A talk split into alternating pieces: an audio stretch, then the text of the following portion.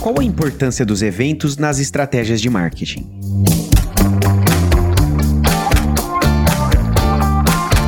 Tradicionalmente, os eventos sempre fizeram parte do mix de ações de marketing de grandes empresas. Seja com pequenas palestras, coffee breaks, conferências ou ainda grandes feiras, os eventos sempre estiveram presentes no dia a dia dos negócios. Aí veio a pandemia, que mudou completamente a maneira de se fazer eventos. Mas mesmo assim, eles continuaram. Na verdade, se reinventaram e podemos dizer que hoje estão mais fortes do que nunca. Eu sou Leandro Ramos e esse é o Juridicast, o seu podcast de marketing jurídico. E para falar sobre a importância dos eventos dentro de uma estratégia de marketing, recebo nesse episódio a Karina Flose, que é jornalista, comunicadora e sócia fundadora da Conceito Seminários. Karina, seja muito bem-vinda ao Juridicast. Oi, Leandro, tudo bem? Nossa, é um grande prazer participar. Gostaria de agradecer a agência Javali promotora, né, desse conteúdo e eh, vai ser muito legal contar como que foi a experiência da Conceito, né, antes e depois de pandemia e o que a gente espera para a área de eventos corporativos. Para começarmos, qual a importância de um evento corporativo dentro da estratégia de marketing de um escritório de advocacia? Então, eu acho que assim, a gente começou em 2011, né? São, a gente está fazendo mais de uma década de eventos. Sempre em todos os eventos da Conceito, a gente teve blocos jurídicos,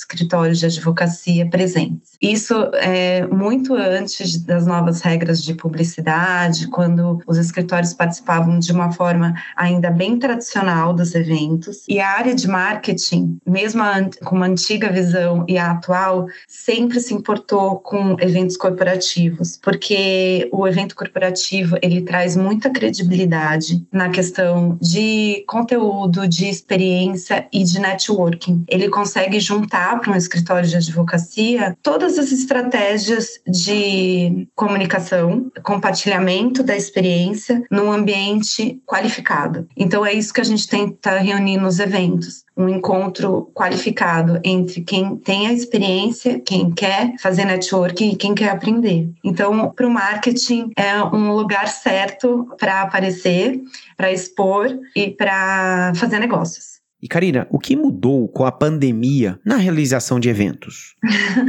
mudou tudo, né? É porque de um dia para o outro, né? Nós da área de eventos, como o planeta inteiro sentiu, a gente Sim. não podia mais fazer o nosso negócio. Então a gente não podia mais reunir pessoas para fazerem negócios e, e se encontrarem. Então, no começo a gente sentiu muito, porque particularmente para os negócios da Conceito, a gente tinha que reunir presidentes, superintendentes superintendentes diretores no ambiente digital. E não existia nenhuma plataforma no mundo especialista em fazer networking. Existia o Zoom, existiam algumas plataformas que reuniam, mas de uma forma que a gente não conseguia promover negócios. Então, nos primeiros meses, a gente simplesmente ficou parado. A gente tinha evento, né, para acontecer já em março, abril. A gente começou a receber do mundo, porque tinham algumas, é, algumas inscrições que vinham de outras partes partes do, do mundo, né? E começou, não, cancela que quem for brasileiro não vai participar de eventos. A gente, como assim? Não vai chegar aqui no Brasil, né? E daí a gente decidiu realmente, no dia 17 de março de 2020, fechar a empresa e não fazer o evento de abril. Só que a gente foi esperando abril, maio. Quando começou realmente a apertar, alguns meses fechado, né? Todas as operações, eu tinha muita resistência como dona da empresa, como comunicadora, de juntar essas pessoas de forma online. Tinha tá. mesmo, eu achava que não ia funcionar e eu estava preferindo esperar. Até que eu falei, não, vamos ver aí o que, que o mercado tem. E o mercado não tinha nenhuma plataforma específica em fazer networking. Não estava preparado. O que a gente sentiu é que, o, assim, a, a, parte de tecnologia, tinha um pessoal de TV querendo fazer alguma coisa, é, tinha um pessoal de tecnologia também animado, mas não existia a plataforma específica para fazer networking, que era o meu maior desafio. Para mim, não adiantava só reunir as pessoas num Zoom da vida não adiantava. E o interesse existia por parte delas de se reunirem ainda que online, Karina? Existia, existia ah. o interesse, só que não, não tinha preparação para isso. Então a gente foi esperando até que decidiu falar assim: então vamos montar uma plataforma para isso, que realmente eu consiga apresentar o evento e ao mesmo tempo promover negócios. Esse foi o desafio. Interessante. E Karina, agora falando de 2022, a pandemia caminhando para o final, né? O que que muda em termos de expectativa do público quando um evento é presencial, meramente online ou híbrido? Então, eu não falo meramente online porque o, meramente, o online ele surpreendeu. Então, é, no meu negócio, que o investimento é, ele chega a ser significativo para a empresa, né? Quem acaba indo é o decisor, é o presidente, o superintendente, o diretor. Então, ele já tem um budget para o presencial da inscrição, mais a hospedagem e a passagem. Então, é um, um investimento expressivo para esse inscrito ir no evento. Com a pandemia, as passagens aéreas ficaram muito caras, então esse budget aumentou ainda. Então, o que, que a gente percebe na conceito? Que muita gente do, fora do eixo Rio-São Paulo, Sudeste e tal, eles estão se inscrevendo muito no online para participar do evento que também é presencial. Então, a gente tem feito, mais ou menos agora, um evento 60%, um evento híbrido. 60% é online e 40% é presencial de inscrição. Olha então, só. tem muita gente fora do eixo que está preferindo participar online. E como a gente montou uma plataforma que consegue qualificar as rodadas de negócios, então quem está no online consegue ver quem está no presencial e eles ficam depois do evento ao vivo se conhecendo mais sete dias, eles estão muito satisfeitos em conseguir assistir as palestras e ao mesmo tempo fazer negócios. Então, por isso que está funcionando. Se você me perguntar como que vai ser agora que realmente acabou a pandemia, eu acho que é um caminho sem volta. Eu acho que o híbrido vai ficar. Para mim, como conceito, é um investimento dobrado, porque eu tenho que fazer Sim. todo o investimento do presencial e também o investimento do online. E eu sou um estúdio de TV mesmo, porque a minha transmissão tem que ser perfeita, o som e vídeo, tudo perfeito. Então é como se fosse um programa de TV. E nesse sentido, Karina, quais são os desafios em se fazer esse evento híbrido? Então, o evento híbrido ele tem que ser, o, o online tem que acontecer sem nenhuma interrupção. A gravação tem que ser perfeita. Eu tenho que conseguir integrar e engajar 100% no vivo quem está participando. E o presencial ele tem que acontecer perfeitamente. Então, eu tenho que ter, faz, promover a integração o tempo inteiro. Então, assim, o mediador que está lá presencial, ele chama as pessoas no online para participar. É realmente, sei lá, como se fosse um programa ao vivo de TV que tem alguém ligando ao mesmo tempo. Então, assim, a gente vai fazendo essas integrações. E a plataforma também tem que ser qualificada para ser um evento de negócios, que é o meu caso, né? Que é o, é o caso da Conceito. E, Karina, o que, que os participantes esperam de um evento dentro do meio jurídico? No meio jurídico, a gente costuma usar muito a palavra case, né? Então, uhum. é, é, os cases, eles são muito bem recebidos, porque o, o advogado, ele não pode compartilhar, nem pode, nem quer, nem é a estratégia dele compartilhar um caso específico com questões legais, mas contar a experiência por meio de uma história, é, isso é muito estratégico e é o que o público espera. Então, a gente tem feito muitos eventos de cases para a parte jurídica que funcionam e que todo mundo sai satisfeito fecham negócios depois, durante e depois do evento. Isso passa credibilidade, reforça a rede de negócios.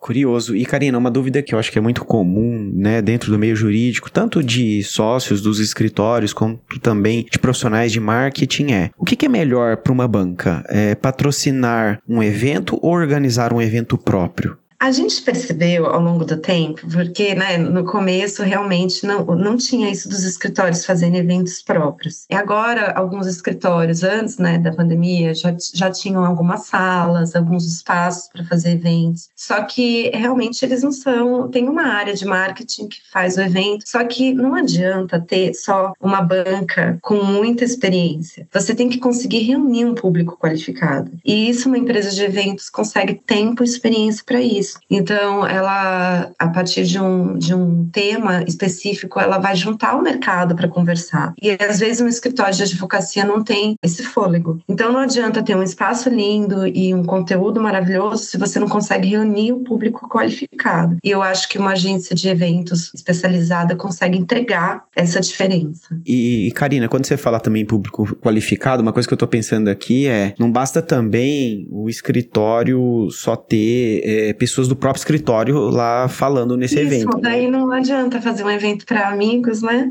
Tem que realmente fechar negócios com aquele evento, né? Não adianta, você tem que ter para quem apresentar. Então, as bancas elas se preocupam com isso. Nem sempre patrocinar o evento. É, a gente faz muitos eventos sem patrocínio, né? Só com a inscrição mesmo de receita. E isso é muito legal, porque quando as pessoas chegam no evento, elas percebem que não é só um evento de patrocinador, é um evento mesmo de pessoas é, sem, sem nenhum interesse por trás. Elas estão indo lá realmente para fechar negócio. Então, o escritório, hoje em dia, ele às vezes ele patrocina para ter o stand, para expor alguma coisa, ou realmente para só participar como palestrante, porque isso já é muito estratégico para ele. Então, cada banca, cada escritório tem a sua demanda. A gente espera entregar de acordo com cada cota, com cada é, proposta negociada, porque a gente percebe que cada escritório tem. Depende do evento, né? Tem evento que interessa participar com stand, tem evento que interessa participar com palestra. É muito específico. Sim, e eu tô pensando aqui, ainda que o escritório deseje fazer um evento próprio, né? Quais dicas você dá para quem pretende organizar um, um, evento? É, eu acho que tem que ter tempo, né? É, seu, tem que ter o time certo também, porque você tem que ter um tempo para organizar e realizar o evento e para conseguir reunir as pessoas que realmente vão entregar resultado para todas as partes envolvidas. Tem que ter uma boa divulgação, porque não adianta também ter um super conteúdo, um, um espaço lindo, uma equipe qualificada e não ter uma divulgação boa para o evento acontecer. E tem que ter o conteúdo, né? Então, eu acho que são várias partes para o evento funcionar bem, que envolvem a comunicação. então você tem que ter um bom conteúdo, você tem que ter um bom espaço, tem que entregar público também e ter uma divulgação boa. E uma dúvida que eu observo do pessoal do, dos escritórios, Karina, é, é qual que é o tempo mínimo para divulgar um evento? Tem essa tem. Eu acho que tem é, que você tem que ter um, um, estudo de concorrência, um estudo de viabilidade. O evento ele tem que acontecer. Como eu sou jornalista e a minha equipe é toda de comunicadoras também, que a maioria é feminina, a, a gente estuda muito a viabilidade do tema de acordo com uma notícia. Então, assim, o mercado está sentindo dor naquele momento, ele tem interesse em conversar. Tem algum evento acontecendo dentro daquele período? Porque a gente não, a gente estuda não fazer eventos é, na época que um concorrente está fazendo, porque a gente não tem interesse nenhum em dividir o público. Então, tem algumas estratégias que fazem um evento dar certo para um escritório, porque se tem todo mundo fazendo evento de LGPD, vai dividir o público naquele momento. Então, vamos fazer, é, tentar sair na frente, né? No caso de uma lei que tem muita gente tem interesse, vamos tentar sair na frente, levar uns casos que ainda ninguém falou. É, então, tem algumas estratégias de comunicação que fazem um evento dar certo. O tempo ideal para uma divulgação é de seis a oito semanas. Tá, ou seja, de um mês e meio a dois, né? Um mês e meio a dois, para não ficar muito longo, porque também, ah, o evento vai acontecer só daqui dois, três meses. Então, assim, a gente tem uma coisa ainda de deixar para a última hora. não adianta. As pessoas têm agenda corrida, então é, o, tem que ter um tempo de divulgação, mas ao mesmo tempo não muito longo. E a gente faz eventos realmente com temas quentes, então para a gente funciona de seis a oito semanas. Tem gente que faz evento anual, que já espera que aquele evento vai acontecer no ano seguinte, só que a pandemia veio aí para mostrar que muita, muita antecedência também não dá certo, né? A gente tem que se adaptar. Com certeza. E ainda dentro dessa temática aqui dos eventos jurídicos, Karina, vou entrar no, num assunto um tanto quanto polêmico, né? É, a gente observa que em muitos eventos, né, é, do direito mais tradicionais, os organizadores gastam bastante tempo ali apresentando os convidados e realizando congratulações. Você acha que hoje em dia as pessoas têm paciência para esse tipo de ritual? Não, acho que não tem paciência, não interessa. Se você deixar claro quem é o palestrante durante a divulgação é, e entregar esse material no dia do evento, no vivo no, você não precisa fazer toda essa descrição, porque a pessoa já comprou a ideia, ela já está lá parada, Entendi. já bloqueou a agenda dela para assistir aquele palestrante. Então, claro, você apresenta, faz uma descrição rápida e o resto propósito é entregar conteúdo, é entregar o tema proposto. Eu falo muito para o patrocinador quando é um escritório, gente, vamos apresentar menos e entregar mais conteúdo, porque propaganda ninguém quer ouvir, a, a pessoa já comprou a ideia de estar lá, então use esse tempo para entregar o que ela realmente quer ouvir. Correto. E nesse contexto, Karina, como que você acha que é possível inovar na realização de um evento jurídico? De uma forma realmente prática, né? É, eu acho que as pessoas elas querem conhecer os cases, elas querem conhecer histórias reais, o que deu certo, o, o que deu errado, a vivência, o dia a dia das organizações, né? Então, seja para um escritório que atende departamento jurídico ou é, é assim todas as, as áreas envolvidas, leva a, a, história do dia a dia,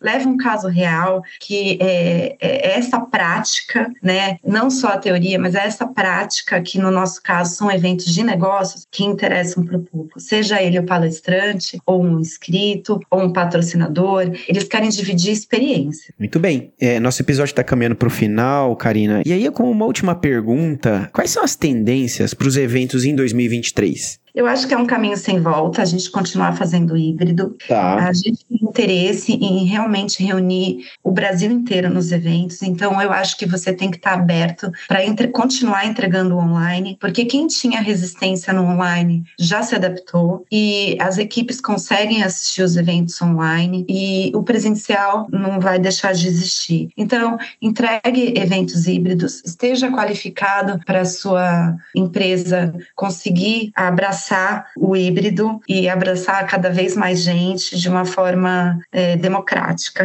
Eu acho que essa é a dica. Continue fazendo híbrido. Se você quiser fazer uma reunião seleta privada, sem abrir, também é uma estratégia. Mas a, a conceito ela está apostando no evento híbrido. Muito bom, Karina. Gostaria de agradecer sua participação aqui no Juridicast e, como já disse, convite feito aqui para você voltar novamente, tá bom? Eu agradeço a agência Javali. Eu acho que também está no, no online, no áudio áudio é uma tendência e vocês estão de parabéns por promover encontros com o meio jurídico. Muito obrigada. Eu que agradeço. Tchau, tchau.